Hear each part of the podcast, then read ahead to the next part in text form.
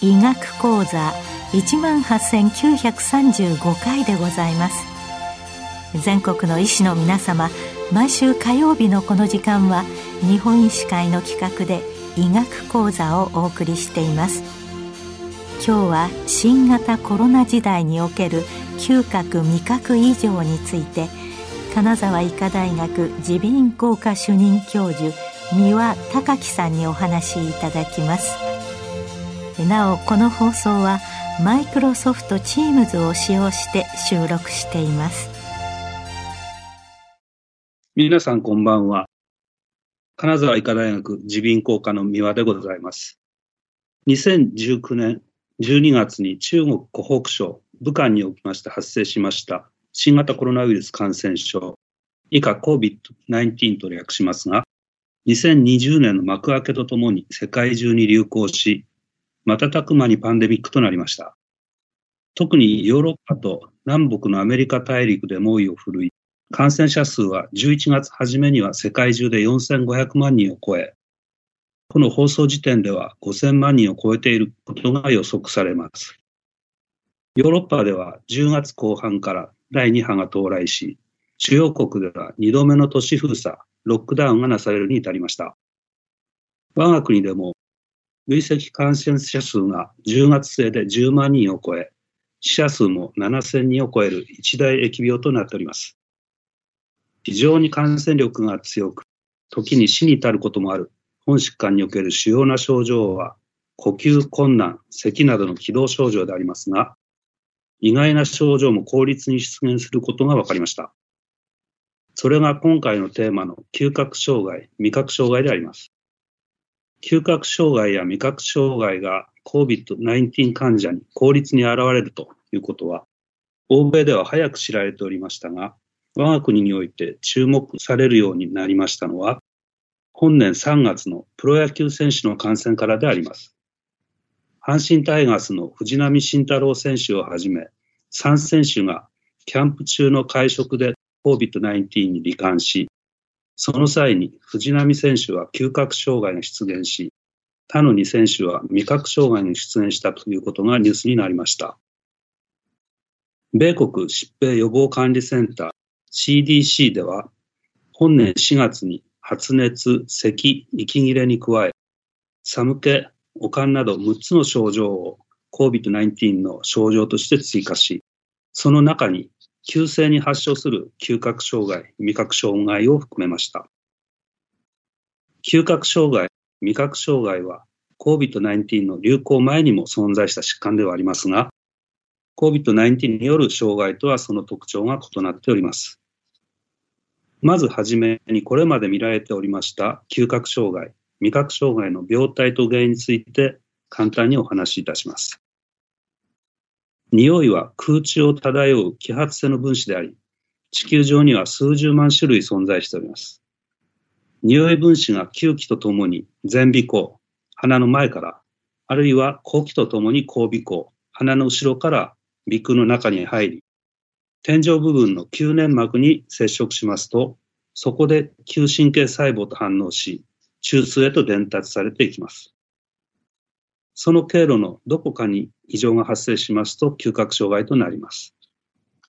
嗅覚障害の原因として最も多いのは、慢性副鼻腔炎、いわゆる蓄膿症やアレルギー性鼻炎など、鼻副鼻腔の疾患であります。これらの疾患では、嗅神経細胞までの経路が断たれるため、機動性嗅覚障害をきたします。嗅覚障害の原因として次に多いのが感房嗅覚障害です。嗅神経細胞は吸粘膜の中に細胞の一部を突出させており、そこに上気道炎ウイルスが障害を与えることにより、嗅神経細胞の細胞死を生じ、神経性の嗅覚障害をきたします。感房嗅覚障害では、半年から1年以上かけてゆっくりと回復しますが、回復しない患者さんも3割程度存在しております。COVID-19 もウイルス疾患でありますので、肝房嗅覚障害と似たような病態を想像してしまいますが、病態は異なります。その点につきましては、後ほどお話しいたします。嗅覚障害のその他の原因としましては、顔面、頭部の外傷があり、また原因がわからない嗅覚障害も少なからずあります。原因のわからない嗅覚障害の多くは加齢に伴うものでありますが、中にはアルツハイマー病やパーキンソン病など神経変性疾患の初期症状として現れることもあります。一方、味覚は口腔、咽頭、口頭に後半に存在する未細胞で受容され、顔面神経の古作神経、絶陰神経、瞑想神経を伝わり、円髄古速核を経由して中脳、大脳へと伝達されます。味覚障害も様々な原因により発生しますが、こちらは嗅覚障害ほど単純ではありません。口内炎や口腔乾燥症など口腔内の疾患、糖尿病などの全身疾患、薬物、心因性の味覚障害など様々な原因が挙げられており、さらにそれらは単一ではなく相互に重複して存在します。さらに全ての原因において体内の微量元素、亜鉛の欠乏も関与していることがあり、原因の特定と治療を難しいものにしております。ここまでがこれまでの嗅覚障害、味覚障害の原因と病態であります。続きまして、COVID-19 における嗅覚障害、味覚障害のお話に移ります。まず、COVID-19 での嗅覚障害、味覚障害の発生頻度ですが、これは国により異なるようであります。これまでの報告では、ヨーロッパで高い頻度に出現しております。ベルギー、イタリア、フランスなど欧州圏の若手耳鼻咽喉会によるタスクフォークスからの報告によりますと、417例の軽症・中等症の COVID-19 患者のうち、嗅覚障害を訴えた患者が86%、味覚障害を訴えた患者が88%と、極めて高い確率で嗅覚、味覚障害が発生しております。それに対して中国、武漢からの報告では、嗅覚障害、味覚障害、いずれも5%台と低い発生率となっておりました。しかし、この報告は本疾患が現れてはじ極めて初期の段階での報告でありまして、味覚、嗅覚障害への関心が低かった影響も現れているものと思われます。これまでの10編の論文をまとめたメタアナリシスによりますと、嗅覚、味覚障害の発生率はそれぞれ52.7%、43.9%と効率であり、本疾患に得意の症状であると言えます。日本での発生率はまだ分かっておりませんが、厚生労働省の研究により、その発生率と予後に関する調査がこれから始まるところであります。次に COVID-19 による嗅覚障害の特徴についてお話しいたします。COVID-19 による嗅覚障害の特徴は次の通りであります。まず、何ら誘因なく突然に嗅覚障害が現れるということです。そして、嗅覚障害の程度は高度、あるいは脱出であることが多いということです。さらに、鼻詰まりや微漏など、他の歯の鼻の症状がなく、鼻腔内の診察でも、吸粘膜の主張や脳汁過多などの異常所見は認めないことが多いようです。また、嗅覚障害が高度な症例でも、発症後1ないし2週間と、極めて速やかに回復する症例が多いのですが、1割から3割の患者では、嗅覚障害が長期間残ります。症例によっては、異級症として障害が残るとの報告もあります。異級症と言いますのは、匂いが以前と異なって感じたり、あるいは何を嗅いでも同じ匂いに感じるという症状でありまして、ほとんどの患者さんがその同じ匂いというのは嫌な匂いであったり、不快な匂いとして感じております。私が経験しました19歳の女性の症例も、嗅覚低下が出現した後、3ヶ月後に受診されましたが、フルーツジュースの匂いも、排気ガスの匂いも、いずれもシンナーの匂いのように感じるという症状を訴えていました。また、カレーのスパイスの匂いはわかるものの嫌な匂いに感じてしまい、味は感じるものの匂いが変なので食べるものが美味しくなく、食欲が低下して体重が減ったと大変悩んでおりました。COVID-19 による嗅覚障害、従来の嗅覚障害と異なる点を考えますと、嗅覚障害の原因として最も多い慢性副鼻腔炎による嗅覚障害では、鼻腔内に鼻竹や脳汁を認めることが多いのに対して、COVID-19 による嗅覚障害では、鼻腔内には異常を認めないという点で異なります。また、従来の感冒による嗅覚障害とは、鼻腔内に異常を認めないという点では共通しておりますが、従来のものは感冒後嗅覚障害と呼ばれますように、風邪症状が治った後に嗅覚障害が長期間持続する状態を指しますので、風邪症状の前、あるいは風邪症状と同時に嗅覚障害が出現する COVID-19 による嗅覚障害とは異なります。さらに COVID-19 では多くの症例が速やかに回復するという点で、感冒嗅覚障害とは異なっています。従いまして、何ら誘因なく突然に発症した嗅覚障害、味覚障害の患者さんの診察にあたりましては、COVID-19 の感染を念頭に置き、十分な防御のもとに診察を行うとともに、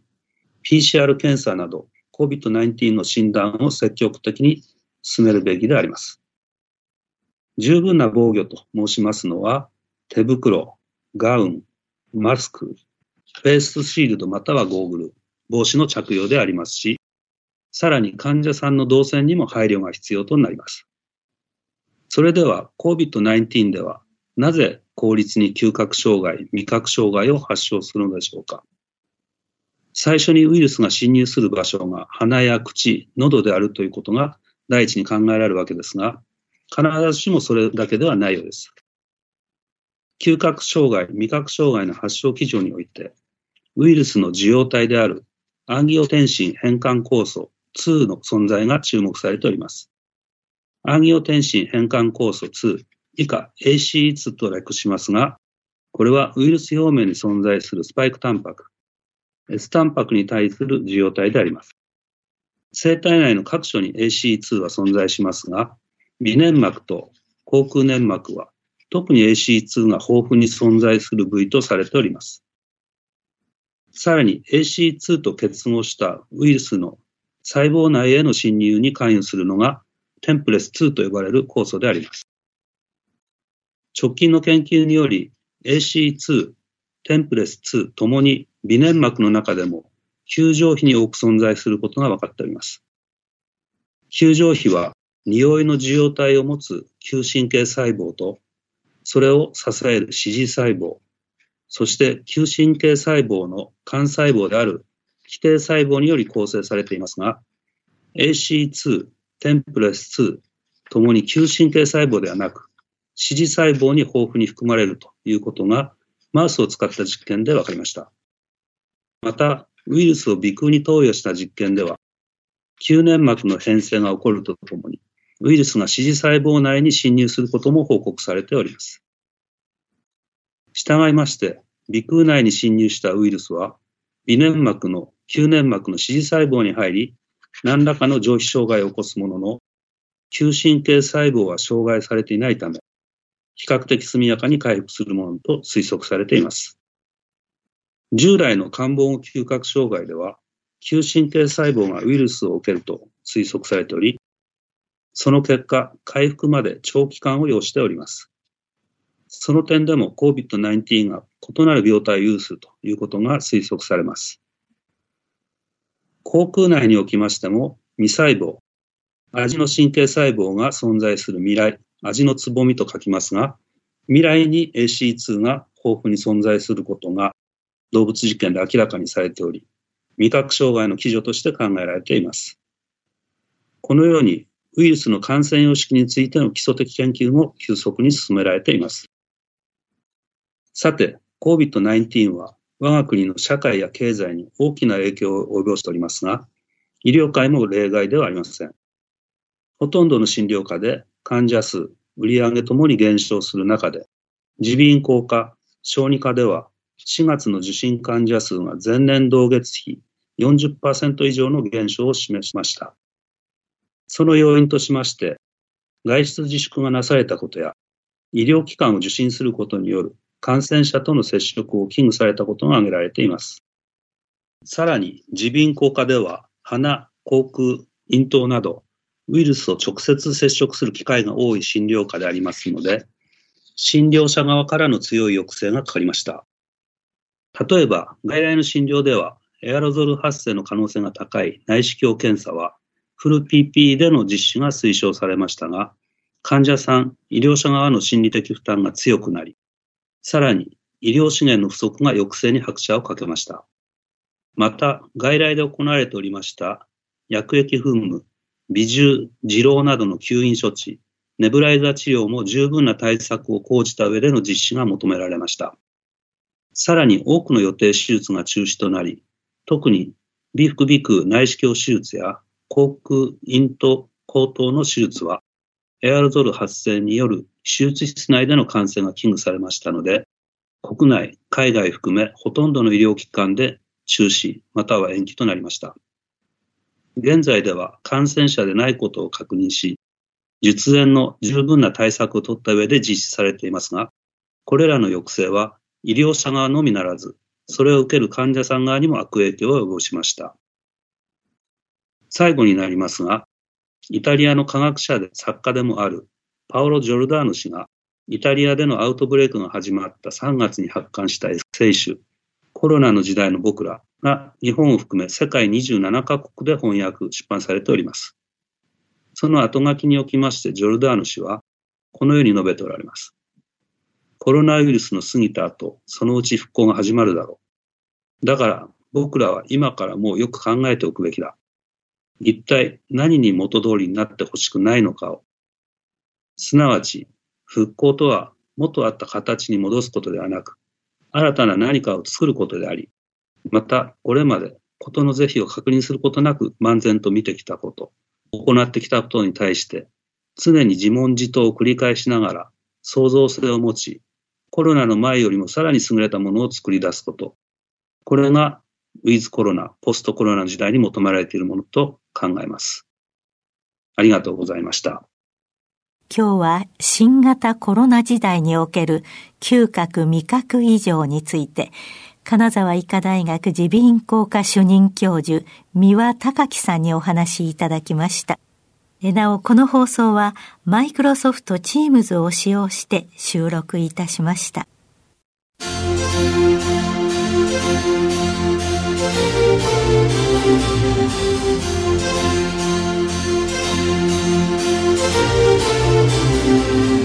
それではこれで日本医師会の企画でお送りいたしました医学講座を終わります。